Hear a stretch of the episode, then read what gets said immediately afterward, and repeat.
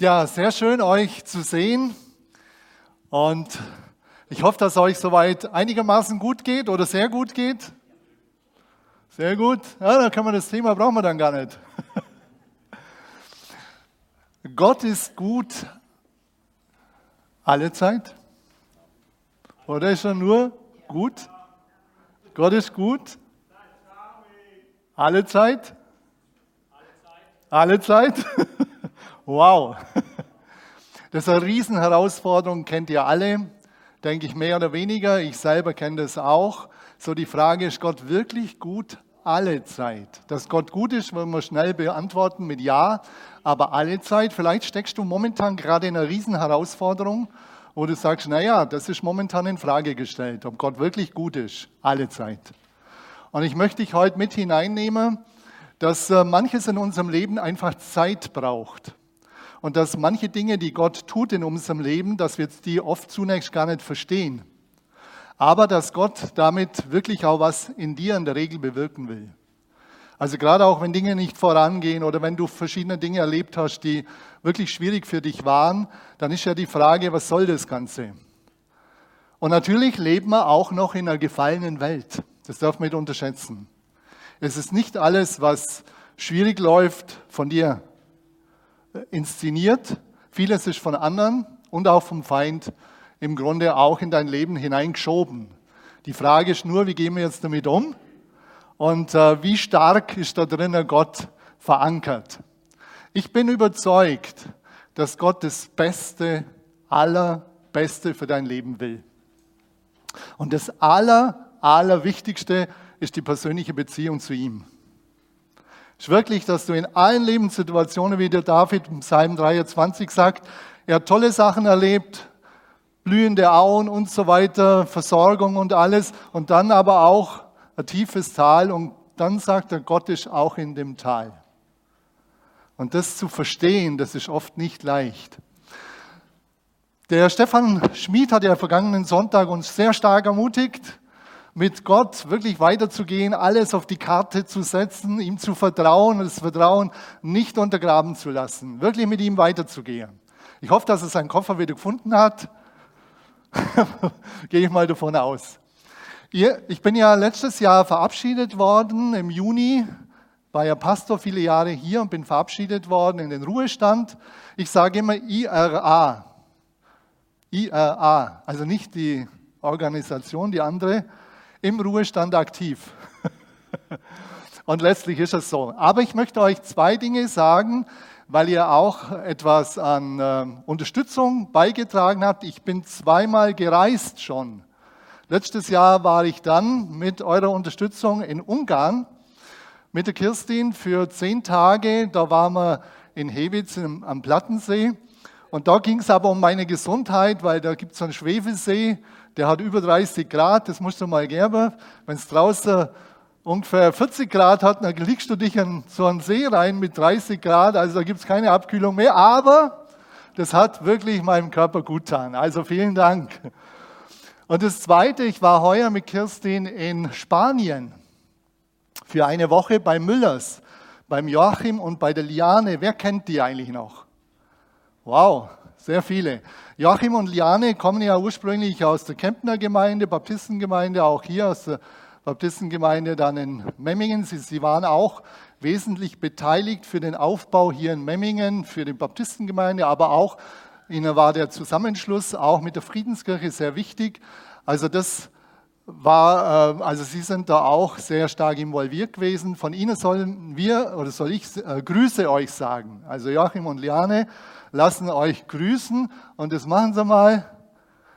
Da seht ihr sie und die wohnen in Chavea, das ist in der Nähe von Denia. Und denen geht es soweit gut. Mittlerweile sind beide über 80 Jahre alt. Und ähm, die Zeit mit ihnen war einfach sehr interessant, sehr ermutigend, aufschlussreich. Und wir haben eine Gemeinde kennengelernt, in die sie mittlerweile gehen. Und da hat uns der, auch der äh, Pastor, der schon im Ruhestand ist, drei Stunden lang ihre Gemeindegeschichte erzählt. Und die nehme ich heute mit zum Anlass, um ein paar Dinge auch da mitzuteilen. Gott ist gut, alle Zeit, auch wenn viele Dinge zunächst völlig anders ausschauen. Völlig anders. Also von daher ist es gut, auch äh, da hinzuhören, was erleben andere, wie schaut es aus und äh, was können wir da selber daraus lernen. Also wir waren in, in Chavea, da wohnen die Müllers. das ist ein paar Kilometer weg von Denia. Und wir waren öfters, die Kirstin und ich, an dem Punkt da oben gestanden. Da gibt es ein Plateau, das geht über 30 Meter runter. Und wir haben einfach die Schönheit der Natur, der Schöpfung Gottes bewundert, aber auch einfach die Zeit zum Gespräch und Gebet genommen. Das ist eine ganz tolle Sache, in so einer schönen Umgebung einfach zu beten, mit Gott äh, Gemeinschaft zu haben. Das war was ganz Besonderes. Jetzt nehme ich euch hinein in die Gemeindegeschichte. Man muss vom Hintergrund wissen, Spanien ist sehr katholisch.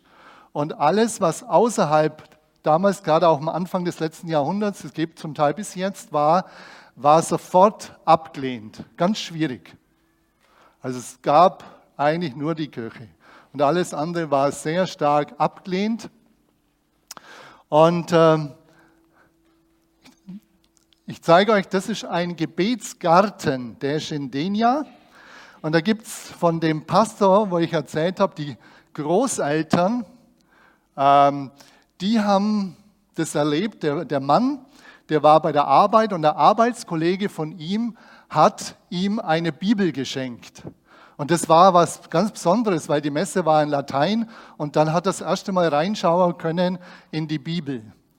Und er hat äh, gelesen und immer mehr verstanden und hat den lebendigen Gott kennengelernt durchs Bibellesen. Und dann hat er gedacht, ja, das muss ich unbedingt meiner Frau erzählen. Wow, ich habe Gott kennengelernt und er ist lebendig und mit dem kann man was erleben. Und dann hat er es seiner Frau erzählt und sie hat gesagt, nee. Und es war lange Zeit Funkstille zwischen denen zwei. Lange Zeit Funkstille. Und irgendwann hat die Frau angefangen, auch in der Bibel zu lesen.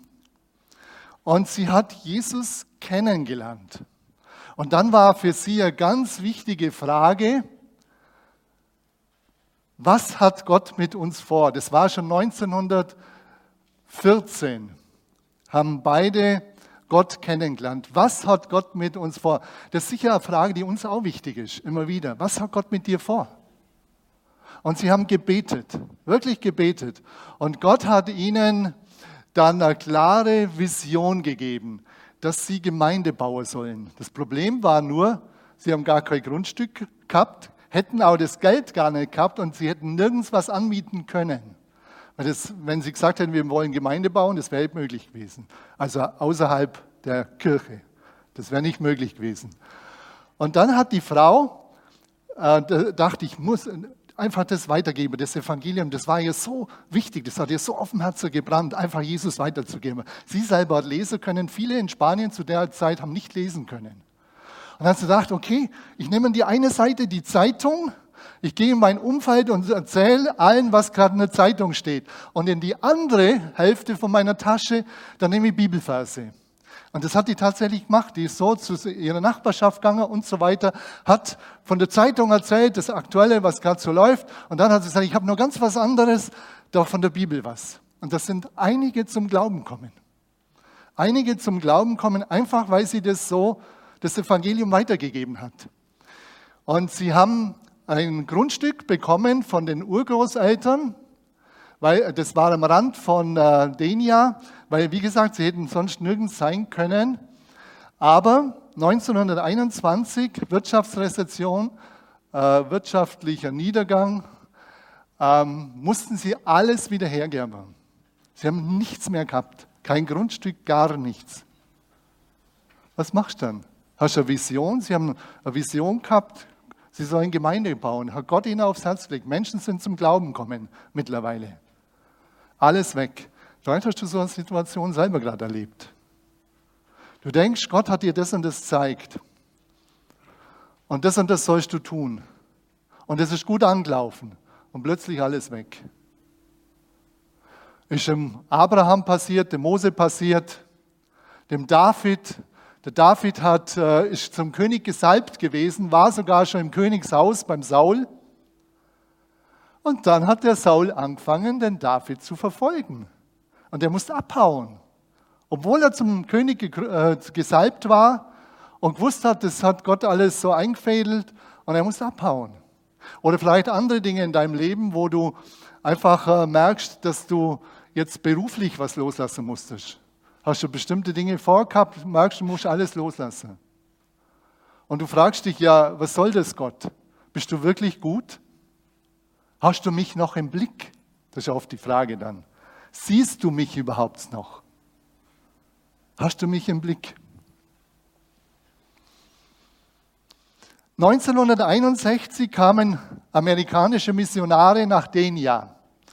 Und der Vater vom, äh, äh, vom, von dem Pastor, von dem ich erzählt habe, Jorge heißt er, Jorge, der Vater vom Jorge, der hat die kennengelernt. Und die, äh, die Missionare haben gesagt, Gott hat uns aufs Herz gelegt, wir sollen in Denia Grundstück kaufen. Wir haben Geld. Und der Vater, der hat gesagt, ja, ich möchte Gemeinde bauen, das ist mir ganz wichtig, ich möchte Gemeinde bauen. Und sie haben gesagt, wir haben Geld. Was machen wir jetzt damit? Dann haben sie genau dieses Grundstück gekauft, was sie vorher, was die Urgroßeltern ihnen gegeben haben und was die Großeltern, wo sie drauf waren. Und das war für sie, das Grundstück vorher, das war so ein Gebetsgarten. Die sind immer reingegangen zum Beten auf das Grundstück und haben äh, da viele Jahre gebetet gehabt und dann, wie gesagt, war alles weg. Und die kaufen jetzt tatsächlich das Grundstück. Nach 40 Jahren. Ja, 40 Jahre ist halt viel, oder? 40 Jahre warten, du bist, du, vielleicht noch gar, du bist vielleicht noch gar keine 40 Jahre. Es sind ja einige, die sind ja noch gar keine 40 Jahre. 40 Jahre. Die Frage ist doch dann, dass du irgendwann denkst, das wird doch nichts mehr. Und du gibst auf. Und das ist gefährlich, wenn wir aufgeben. Oder wenn wir sagen, Gott, du bist nicht gut. Du bist wirklich gut, also tut mir leid. Ich lasse es. Der Vater der, äh, von dem Jorge, der lauf, läuft zu seiner Eltern heim und, und voller Freude, voll strahlend sagt er, Hör, hört mal zu, die Missionare haben genau dieses Grundstück gekauft, was ihr schon mal gehabt habt und was, oh er, sie haben dieses Grundstück gekauft. Und dann haben die Eltern geweint. Und sagt er, warum weint ihr? Wir haben doch das Grundstück. Der wusste nicht, dass es das Grundstück war, was sie damals von Gott empfangen haben. Das sagen, sagen die Eltern, ja, das war das Grundstück, was Gott uns damals verheißen hat. Und darum haben sie geweint, dass das jetzt in Erfüllung gegangen ist. Die waren dann natürlich voller Begeisterung, aber zuerst haben sie mal gemeint, wow, Gott ist treu. Gott steht zu seiner Zusage. Gott ist gut. Er steht zu seiner Zusage. Er ist treu. Das, was wir gedanklich vielleicht irgendwann gedacht haben, wo wir Zweifel gekriegt haben und so weiter, das können wir alles beiseite schieben. Das ist nicht richtig. Gott ist treu. Gott ist gut. Und dann haben sie da angefangen, Gemeinde zu bauen. Ich zeige ein paar Bilder, einen Kindergarten. Das ist der Jorge, der Pastor, der auch im Ruhestand ist. Und das, die haben ein ganz tolles Zentrum mittlerweile. Sie haben eine Schule bis hin zum Gymnasium oder mehrere Schularten bis hin zum Gymnasium. Und es äh, war richtig toll, das einfach anzuschauen, sehr modern, auch zum Teil technisch sehr modern eingerichtet, ausgestattet. Er, der Horche, der ist dann Pastor geworden und der hat äh, dann von Gott auch und Sie als Gemeinde den Auftrag gekriegt, Gemeindegebäude zu bauen. Und da haben sie ein großes Gebäude gebaut. Und äh, das ist das jetzt. Das ist innen drinnen. Die haben jetzt mittlerweile über 500 Gemeindeglieder. Das ist die größte Baptistengemeinde in Spanien mittlerweile oder war damals schon. Und äh, sind Gott total dankbar. Jesus gratias. Gratias heißt ja Danke. Gratias oder Soli Deo Gloria, das ist Ihnen so wichtig. Wir waren mit dem Gottesdienst, ist natürlich alles auf Spanisch, auf Spanisch. Und äh, wir haben das dann hinterher, haben die Predigt äh, in unserem Übersetzungsprogramm angeschaut. Und das ist wirklich toll. Die haben, sind sehr feurige Leute, die wollen weiter, haben gerade in der Zeit so auch eine Reflexionsphase gehabt, wo sie überlegt haben, wo stehen wir gerade und wo will Gott weiter und was an Motivation ist falsch und wo müssen wir unsere Motivation verändern. Also war viel in Bewegung, auch zwischenmenschlich, aber es war einfach toll, das anzuschauen. Das ist äh, so vorne bei Ihnen. Müllers kennt genau, das der Jorge. Alpha und Omega ist ja der erste Buchstabe vom Griechischen und das kommt äh, mal vor. Wisst ihr, wo das vorkommt? Alpha und Omega. In der Offenbarung. Genau, in der Offenbarung 22, wo Jesus sagt, Jesus sagt, ich bin das Alpha, der Anfang, also der erste Buchstabe vom Alphabet und der letzte. Omega ist der letzte Buchstabe. Der erste und der letzte, der Anfang und das Ende. Das ist Ihnen wichtig, dass Sie sagen, es geht um Jesus. Und ich denke, das wollen wir ja auch alle. Wir wollen, dass es wirklich um Jesus geht dass er der Allerwichtigste ist und der Allerwichtigste in unserem eigenen Leben bleibt, aber auch im Gemeindeleben. Ich möchte jetzt so ein bisschen eine Zusammenfassung machen der geistlichen Aspekte, auch nochmal so überlegen, vielleicht, wie gesagt, stehst du gerade auch an den Punkten, du willst wissen, was Gott mit dir weiter vorhat, bet einfach, nimm dir Zeit. Nimm auch Leute vielleicht dazu, die dich gut kennen und betet miteinander und sagt, Herr, was hast du weiter vor? Ganz praktisch im beruflichen, im gemeindlichen, vielleicht soll es nach Hause gehen. Das, was Gott vorhat, das wird deiner Begabung entsprechen. Du brauchst keine Angst haben. Meine größte Angst war, Gott will immer was, was ich nicht will. Kennt ihr das? Gott will immer was, was ich nicht will. Ist nicht wahr? Gott will das, was deiner Begabung entspricht. Und wenn es deiner Begabung entspricht, machst du das mit Leidenschaft. Schaut dir unsere Musiker an, wenn sie vorne spielen. Das ist doch nicht, weil wir sie reindrängen, oder?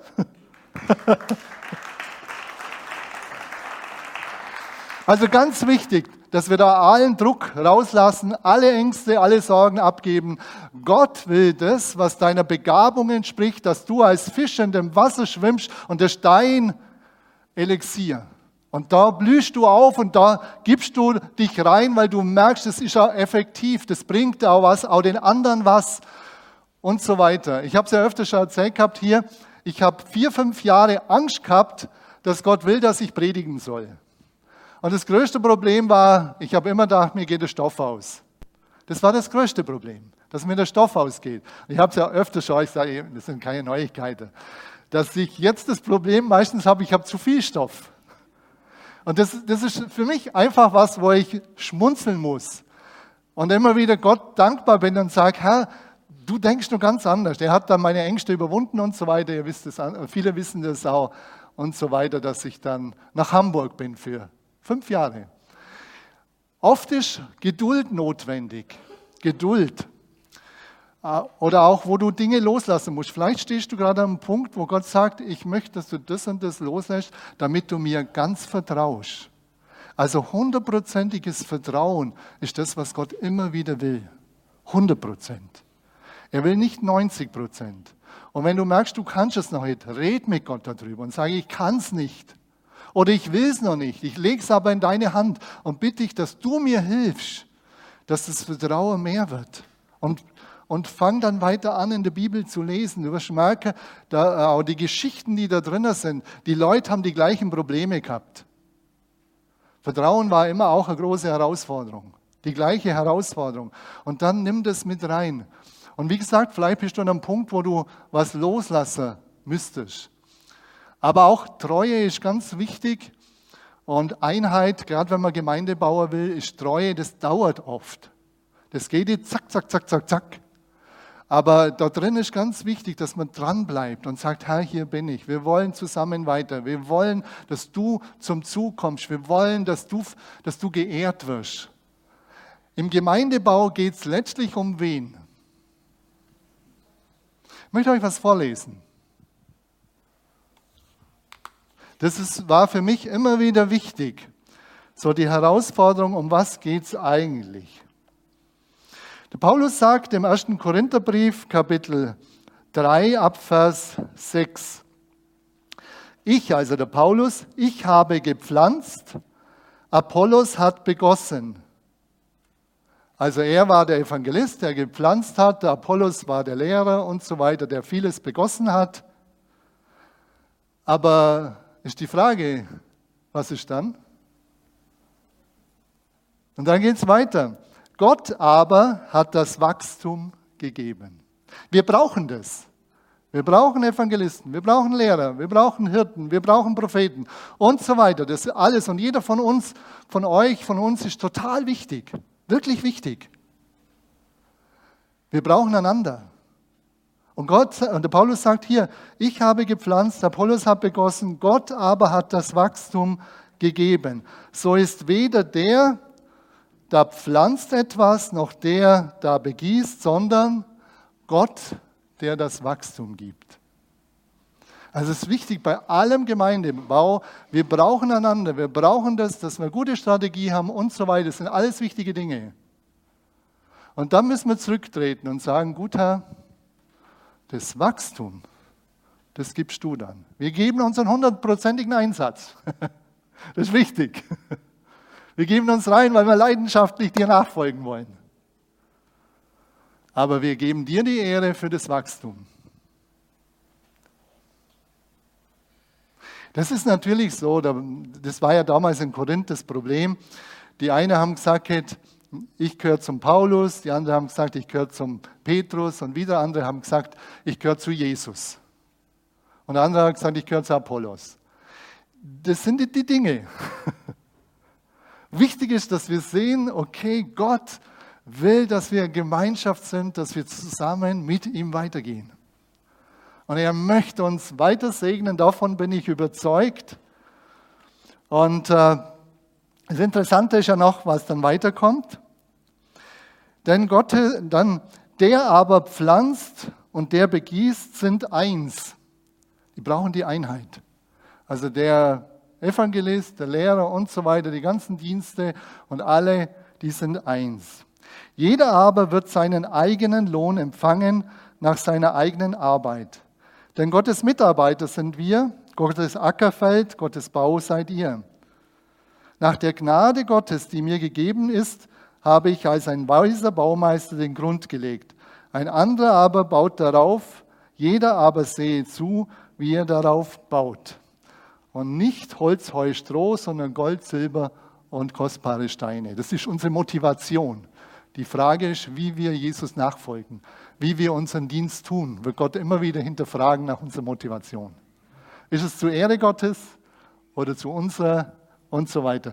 Ich möchte euch da ganz stark ermutigen, uns, euch, wir, uns zusammen ermutigen. Und jetzt habe ich euch hier ein Bild also Gemeindegeschichte, Memmingen-Babenhausen. Ich habe ein Symbolbild mitgenommen. Viele wissen, der, ähm, der, Klaus, der lebt ja nicht mehr, aber die Lena, Lina, unser allerältestes Gemeindeglied. Da schon mal aufstehen.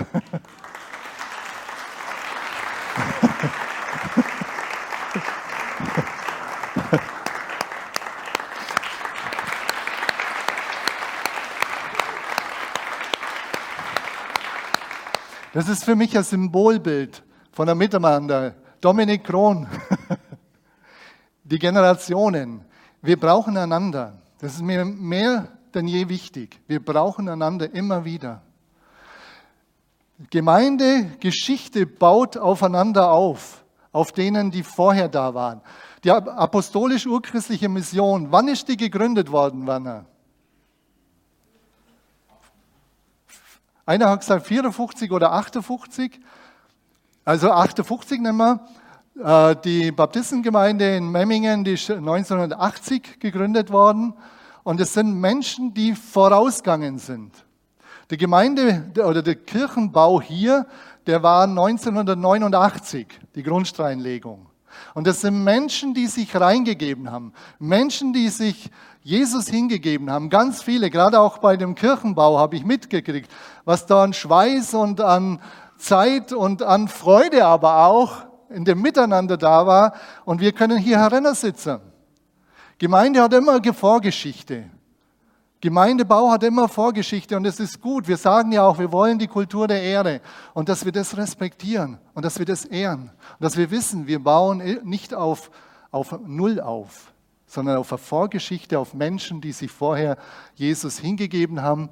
Und auch damals der Zusammenschluss 97, da war viel Gebet, Vision, klares Miteinander, wo Gott zeigt hat, er möchte, dass die Baptistengemeinde und die urchristliche Mission damals, dass die, äh, oder Friedenskirche, dass die zusammengehen. Und es war eine große Herausforderung für beide Seiten. Wir mussten einiges loslassen, auch gegenseitig.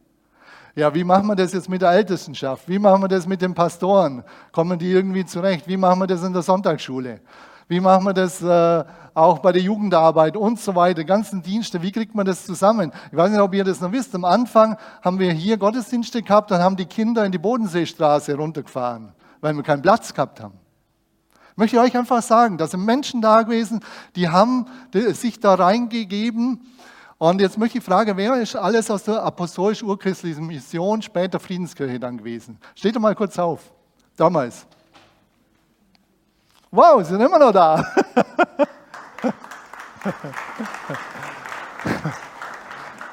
wer ist aus der Baptistengemeinde?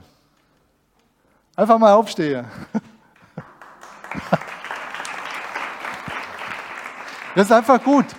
Und das ist zusammengewachsen. Das hat Gott uns, hat er uns geholfen. Das ist zusammengewachsen. Aber wir mussten auch einiges an Vorstellungen loslassen, gegenseitig. Ich weiß, wir haben ältester, äh, ältester Treffer gehabt, wo wir gemerkt haben, wir müssen Dinge umschippern, weil sonst zerreißt alles. Also wir müssen auch immer wieder uns selber finden. Wir brauchen im Gebet Zeit miteinander, um uns selber zu finden und dann zu sagen, Herr, was hast du vor? Was willst du? Nicht, was sind meine Meinungen und Vorstellungen. Und darum ist mir das alles ganz wichtig, auch die Treue in der Generationen, die Einheit. Wie wir vorgehört haben, die Einheit wird das Entscheidende in dem Allen sein, was letztlich auf Dauer geschieht. Und Gott will viel segnen. Es ist ja nur eine Sache, Gemeindegründung. 2008, die ganze Royal Ranger Arbeit, die entstanden ist, die Jugendarbeit, Männerarbeit, ganz vieles. Natürlich was wir auch brauchen, ist immer wieder das Hinterfragen, was, Gott, was will Gott jetzt verändern. Wir kennen die S-Kurve. Du bleibst nie oben. Und darum finde ich es wichtig, wir müssen das hinterfragen, was hat Gott heute vor? Wo will er Veränderung? Wo will er Erneuerung? Das ist alles richtig. Und ich möchte, dass wir die Angst verlieren davor, sondern dass wir wissen, das sind normale Prozesse. Immer wieder. In allen, wo man Gemeinde baut. Man kann nie auf der Höhe bleiben. Aber es ist wichtig, dass wir dann sagen, okay, das andere war jetzt falsch, vielleicht das eine oder andere müssen wir korrigieren, aber wir gehen mit Gott weiter. Das ist entscheidend. Wir gehen mit ihm weiter. Und das äh, denke ich, das ist mir ganz wichtig, da drinnen zu sagen. Und eine Sache kann uns helfen, das ist die letzte Folie. Das Simon, das Simon in Lukas 2, 25, der, da heißt es, der war gerecht und gottesfürchtig und er wartete auf den Trost Israels, auf Jesus. Und interessant, in drei Versen kommt dreimal der Heilige Geist vor. Möchte ich euch vorlesen. In drei Versen kommt dreimal der Heilige Geist vor und das wünsche ich uns allen für die Zukunft auch weiter.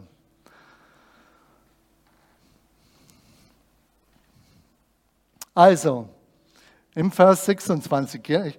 Und äh, der Simon wartete auf den Trost Israels und der Heilige Geist und der Heilige Geist war auf ihm. Ihr müsst euch vorstellen, der Simon hatte eigentlich nur das Alte Testament, ein paar Buchrollen und er wartete und er wollte Jesus sehen. Warum? Weil er ein prophetisches Wort bekommen hat. Der Heilige Geist war auf ihm und es war ihm von dem Heiligen Geist eine göttliche Zusage geworden, dass er den Tod nicht sehen solle, ehe er den Christus des Herrn gesehen habe. Also, der hat eine Zusage gehabt, der wird nicht sterben, er selber wird den Messias sehen. Und jetzt hat er sicher geforscht gehabt in den Schriften, wir wissen nicht, wie lange der gewartet hat. Wir wissen es nicht. Er war wahrscheinlich jetzt ein älterer Mann. Er hat viele Jahre gewartet. Aber was wir wissen ist, er war sehr sensibel gegenüber dem Heiligen Geist. Er hat eine sehr dichte Beziehung zu Gott gehabt. Eine sehr tiefe, sehr dichte Beziehung. Und das wünsche ich uns, dann, äh, dass das, äh, die Erfüllung kommt im Vers 27. Man muss sich das vorstellen, ihr müsst euch das bildlich vorstellen. Also er hat ein prophetisches Wort, er, das heißt, er wird den Tod nicht sehen. Also er hat die Zusage gehabt und, er, und es wurde ihm vom Heiligen Geist eine göttliche Zusage gegeben, dass er den Tod nicht sehen solle, ehe er den Christus des Herrn gesehen habe. Und er kam durch den Heiligen Geist in den Tempel. Und als die Eltern das Kindlein Jesus hereinbrachten, um mit ihm nach der Gewohnheit des Gesetzes zu tun, also ihn zu beschneiden. Da nahm auch er es auf seine Arme und lobte Gott und sprach, wie weiß der, dass das jetzt das Kind ist? Da kommen viele Kinder in den Tempel. Also die kommen nicht selber, die Eltern bringen sie. Der war total dicht mit Gott.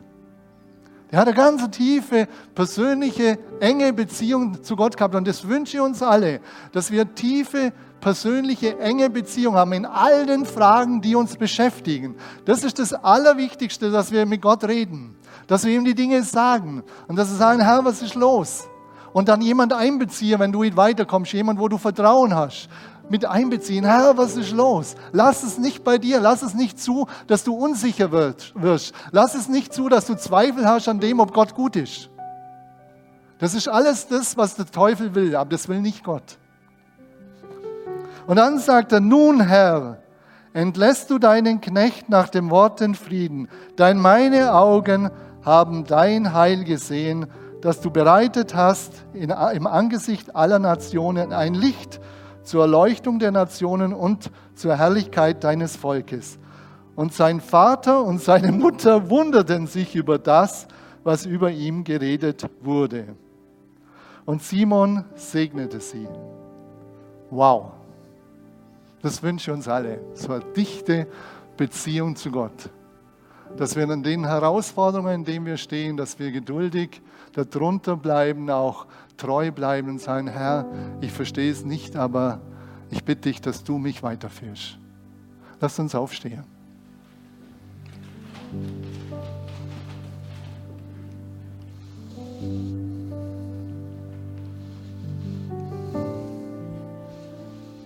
Vater, ich danke dir ganz herzlich, dass du hier mitten unter uns bist.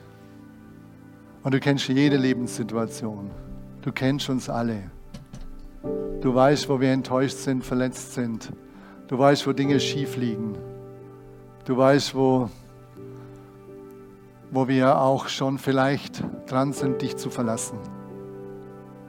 Vater, ich bete darum, dass du jetzt eingreifst mit deinem Geist. Dass du in die Situation hineinkommst. Ich bete darum, dass du den, dass du den Kanal zu dir öffnest jetzt. Herr, ich weiß, dass du dass du zu unserem Herzen sprechen willst. Und du hast es schon getan, aber dass du es weiter tust. Und ich bete darum, dass du Glauben freisetzt. Glauben an dein Wort. Glauben an deine Existenz. Glauben an deine Gegenwart. Und glauben, dass du wirklich gut bist, alle Zeit. Auch wenn wir es nicht verstehen. Vater, so bete ich darum, dass du das auf uns rauflegst. Deinen Segen. Und Glauben, dass du wirklich, wirklich sehr, sehr gut bist.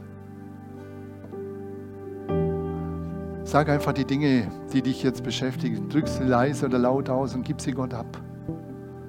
Die Gegenwart Gottes ist da.